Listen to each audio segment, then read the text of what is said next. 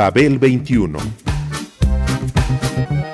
I came on my spaceship to save the Earth. I've been to the south and I've been to the north. Check me out, darling, when you hear me sing. I'm an ugly duckling, I'm a beauty king. I'm an alien Elvis, I bring love and joy. My dance might remind you of the disco boy. I'm young, I'm old, I've got a heart of gold. I'm an ultimate gift to the people of the world. Some say that I come from Russia, some think that I come from Africa. But I'm so sorry, I'm so sorry, cause I come from the planet Paprika. El gusto hipermoderno. Babel 21. Greetings from planet Paprika. A mediados de los años 60 llegó Janis Joplin a San Francisco para ser cantante de The Big Brother and the Holding Company. Aquella ciudad ya tenía fama de albergar a marginados voluntarios que rechazaban los convencionalismos de una vida integrada al American Way of Life. Janis se convertiría en heroína de aquella contracultura en la que ardería hasta consumirse hace 50 años.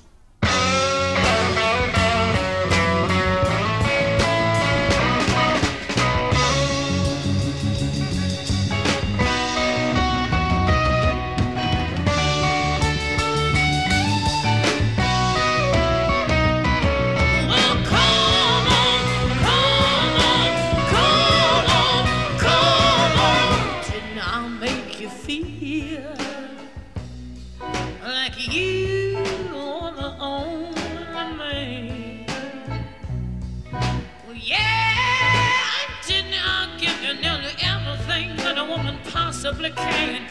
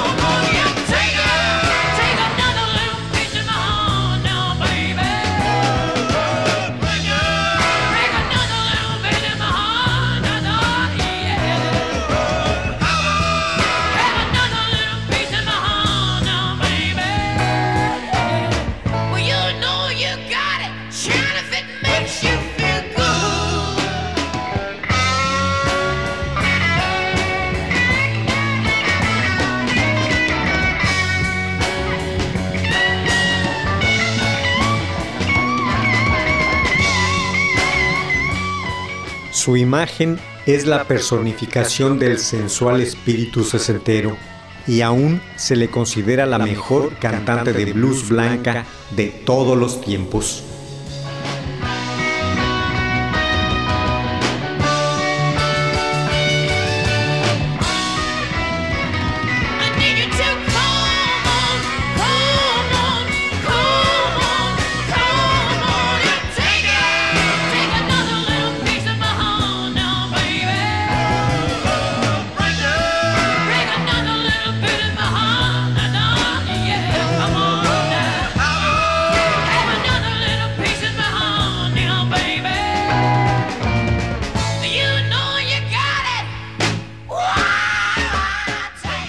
Para hablar de Janis Joplin, se requiere hacerlo a partir de tres premisas.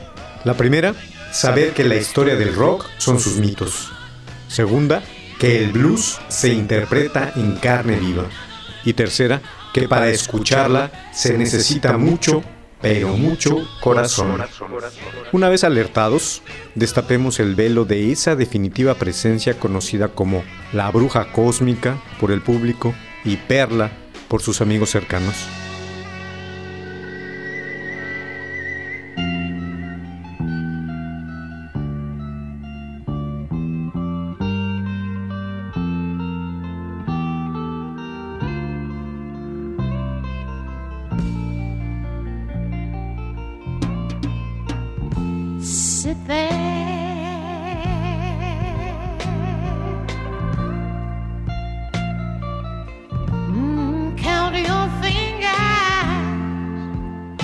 What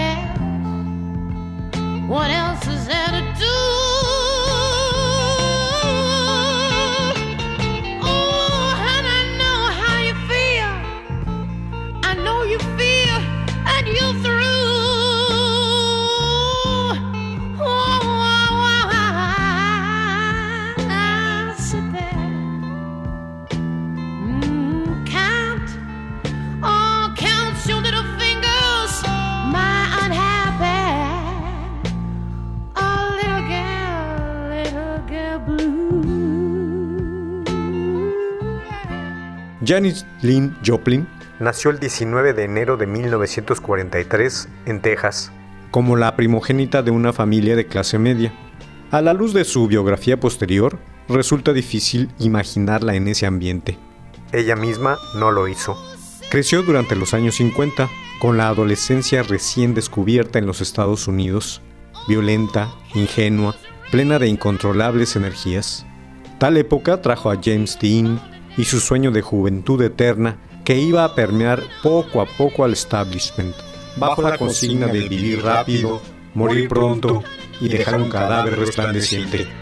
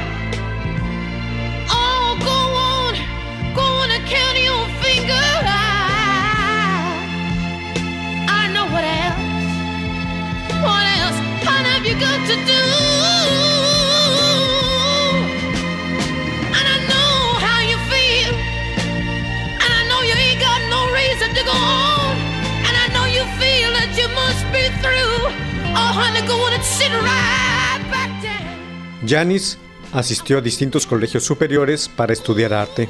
En todos se mostró con una actitud rebelde y con maneras que la alejaban de la forma de ser tradicional de una mujer. Externaba de manera abierta sus opiniones sobre las cosas, al igual que su contundente liberación sexual, antes de que las feministas siquiera pensaran en ello. Su peinado, su estrafalaria vestimenta y su lenguaje callejero pronto la hicieron notable y repudiada. En 1961, descontenta con su entorno, viajó a Los Ángeles, donde trabajó de telefonista. Regresó a Port Arthur en 1962, donde estaba su hogar, y comenzó a cantar en público. Retornó varias veces a California y actuó en diversos sitios.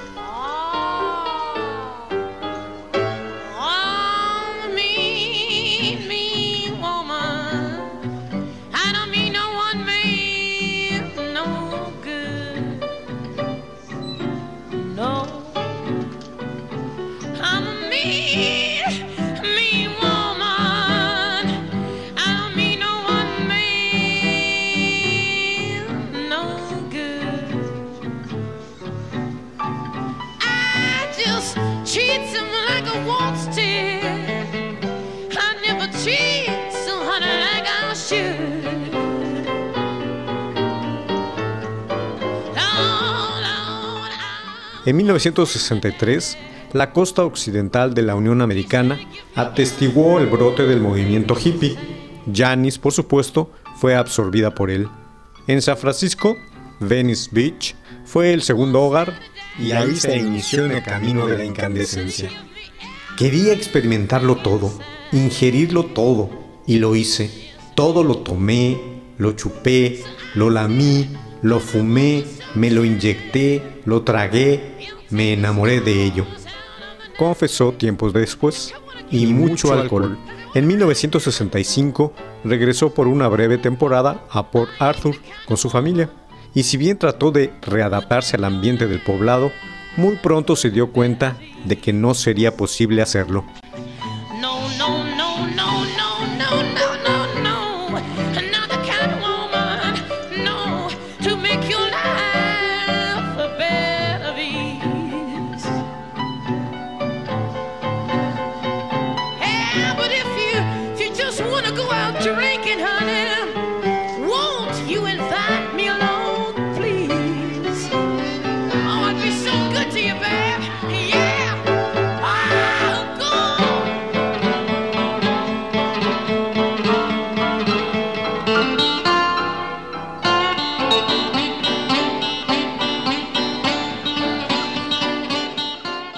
Entonces, Chet Helms, un tipo al que había conocido en los bares de Texas, se convirtió en el publicista y manager de un grupo de San Francisco, The Big Brother and the Holding Company.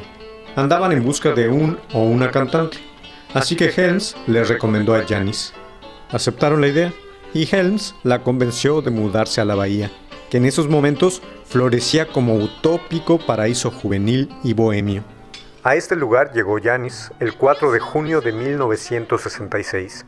Surgía la comuna urbana conocida como Family Dog y sus eventos fantásticos. El nombre de Bill Graham se asociaba a los mejores conciertos en el Fillmore Auditorium.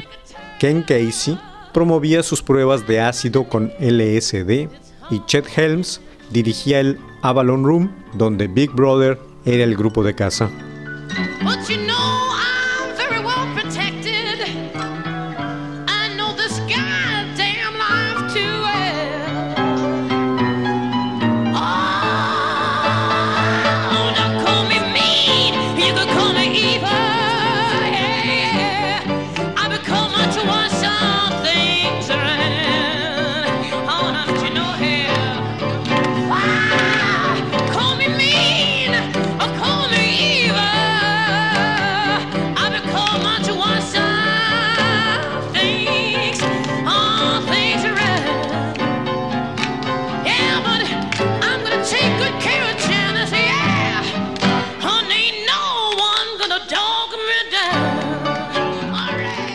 Ambiente de alucine irrumpió Janis y comenzó a dar vida a una leyenda en medio de otras, a una mitología particular inmersa en un Shangri-La generalizado. Había depurado su estilo y el blues la abrazaba de la cabeza a los pies.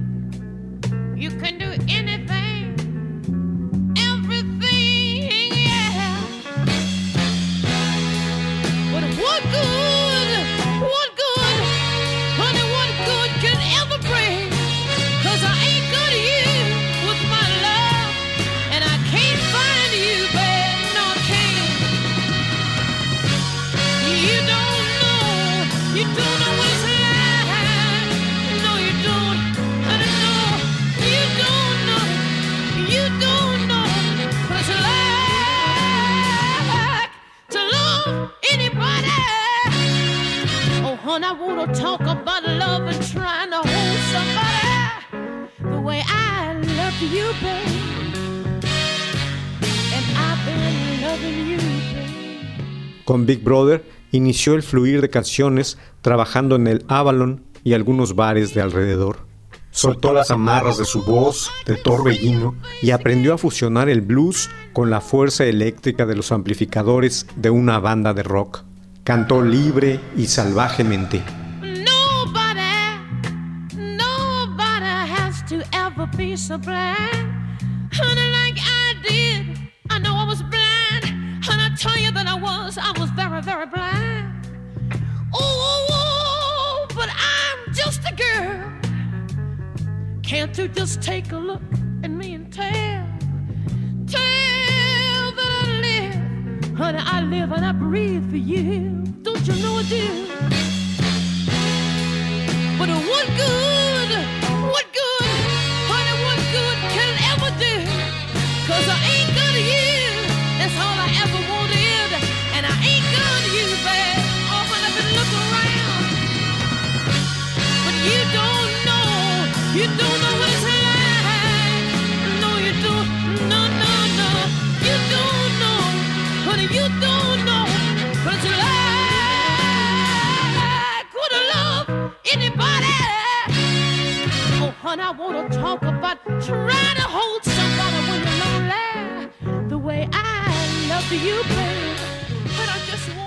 El grupo pronto recibió ofertas para grabar.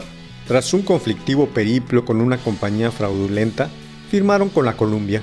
Luego vino la mítica aparición en el Monterey Pop Festival de junio de 1967, ocasión para presentarse en plan grande junto a luminarias como Otis Redding, The Who, Animals, Jimi Hendrix y Jefferson Airplane, entre otros muchos. La interpretación que hizo Janis de Ball and Chain, un tema de Big Mama Thornton, con su ruda y áspera voz, hizo polvo a todos los concurrentes. Se erigió en la nueva figura femenina con los sentimientos fluyendo en forma total, candente, veraz y profunda. Fue el nacimiento de una estrella con aura.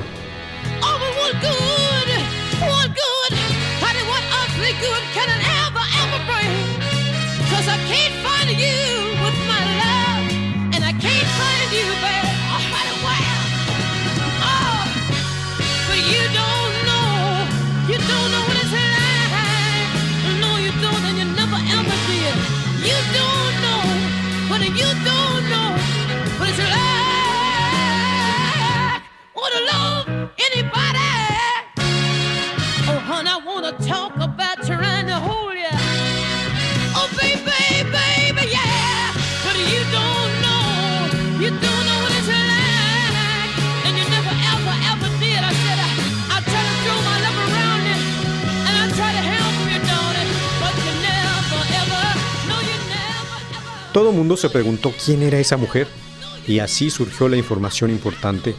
Una vocalista que vivía lo que cantaba. Una estudiosa que hacía esfuerzos por poner al día la tradición de la blusera clásica, tan olvidada, con Bessie Smith como materia prima de la cual abrevar. Era una mujer liberada que le entraba duro al alcohol y a la pasión, dándole con ello un matiz propio a la era psicodélica. Era una bebedora famosa en medio de una cultura consumidora de ácido.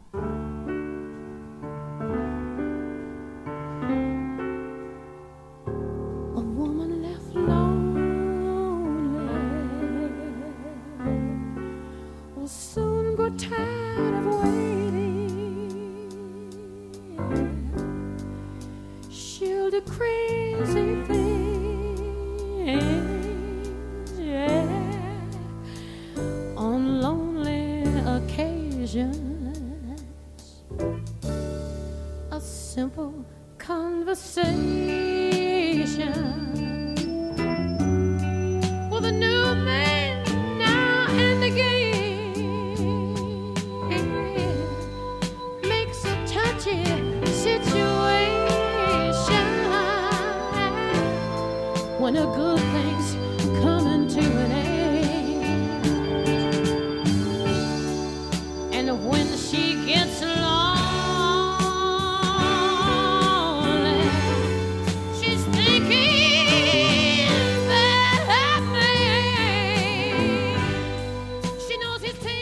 A la par de esto, Su cabello orgullosamente largo y revuelto, ropa de segunda mano y emociones a flor de piel la convirtieron en una heroína prefeminista, pero sobre todo su voz detonaba un dolor auténtico y el deseo de comunicarse con su público. En enero de 1968, Janis y Big Brother firmaron con el empresario Albert Grossman y estaban listos para viajar. Sus giras incluyeron los más importantes auditorios de la Unión Americana. Janis era una auténtica blusera que no dejaba de gritar su doliente herida empapada de whisky, agitando las plumas, los collares y otros adornos. Era todo un espectáculo.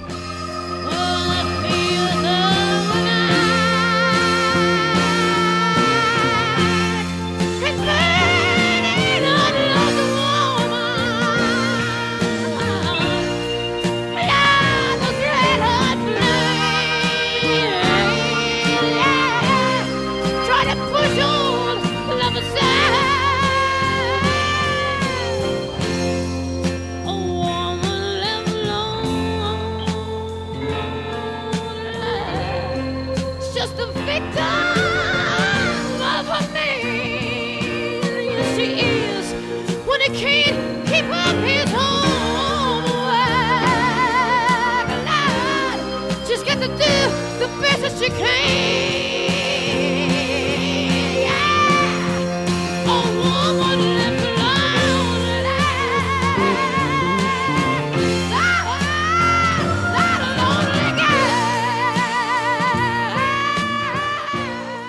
Cantar es tomar un sentimiento y convertirlo en algo terminado, bien hecho, que luego pasado por las cuerdas vocales trate de crear un sentimiento igual en la gente que te ve y oye, comentaba al respecto. Con esa idea fundamental, entró al estudio con el grupo para grabar un disco que llevaría por nombre Cheap Thrills, con portada de Robert Crumb y cuatro temas incombustibles, memorables y definitorios de su carisma. Ball and Chain, Piece of My Heart, Turtle Blues y Summertime.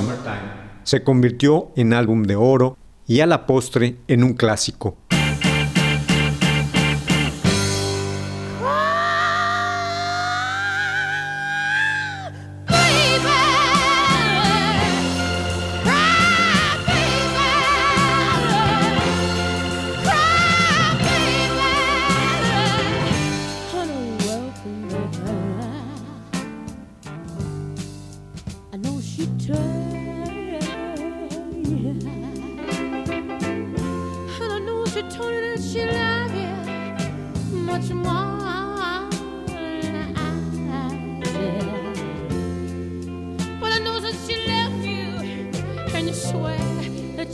Don't know why.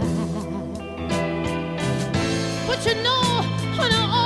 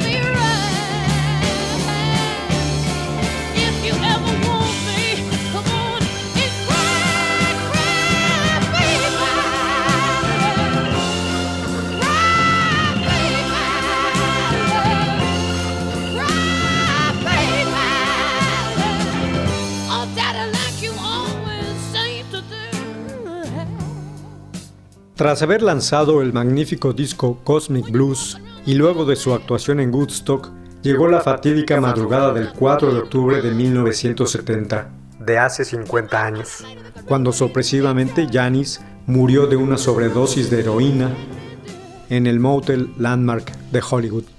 El disco, titulado Pearl, sobrenombre de Janis, salió a la venta de manera póstuma con dos tracks instrumentales para los que no tuvo la oportunidad de grabar la voz. Uno de ellos era la composición premonitoria Buried Alive in the Blues, enterrada viva en el blues. El LP llegó al número uno de las listas y el sencillo Me and Bobby McGee, tema de Chris Christopherson, también lo fue.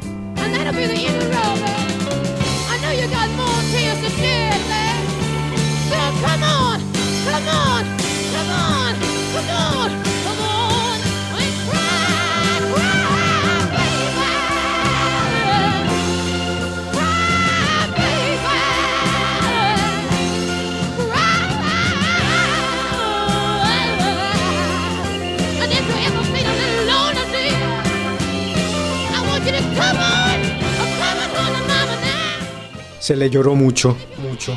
Su cuerpo fue cremado y sus cenizas esparcidas sobre la costa californiana según sus deseos. Su voz encarnó la pasión de una época y desde entonces no ha tenido rival. Janis entró al Salón de la Fama del Rock en 1995. Su imagen permanece fija como personificación del espíritu sesentero, sensual, joven, fiero y delirante, acompañada de sus sueños y fantasmas. Aún se le considera la mejor cantante de blues blanca de todos los tiempos.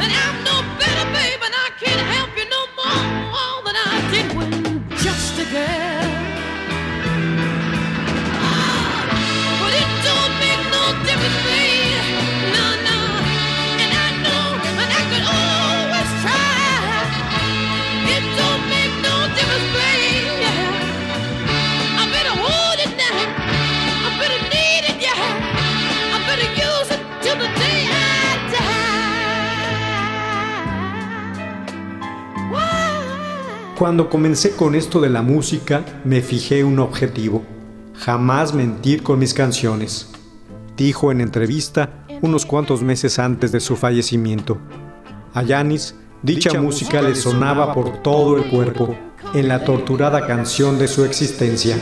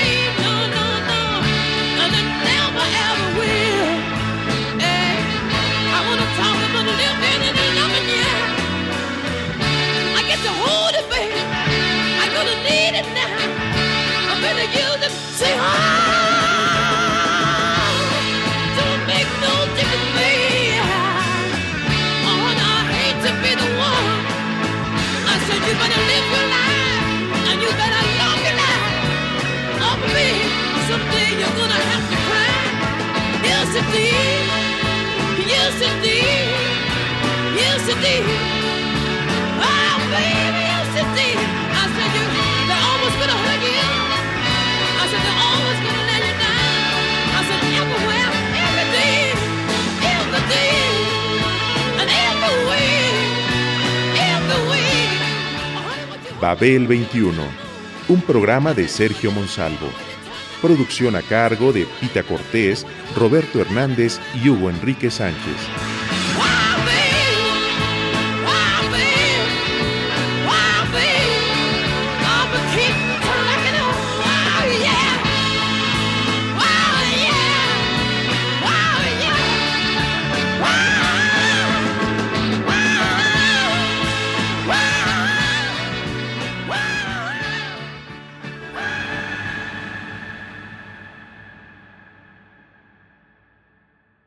1060 AM, Radio Educación.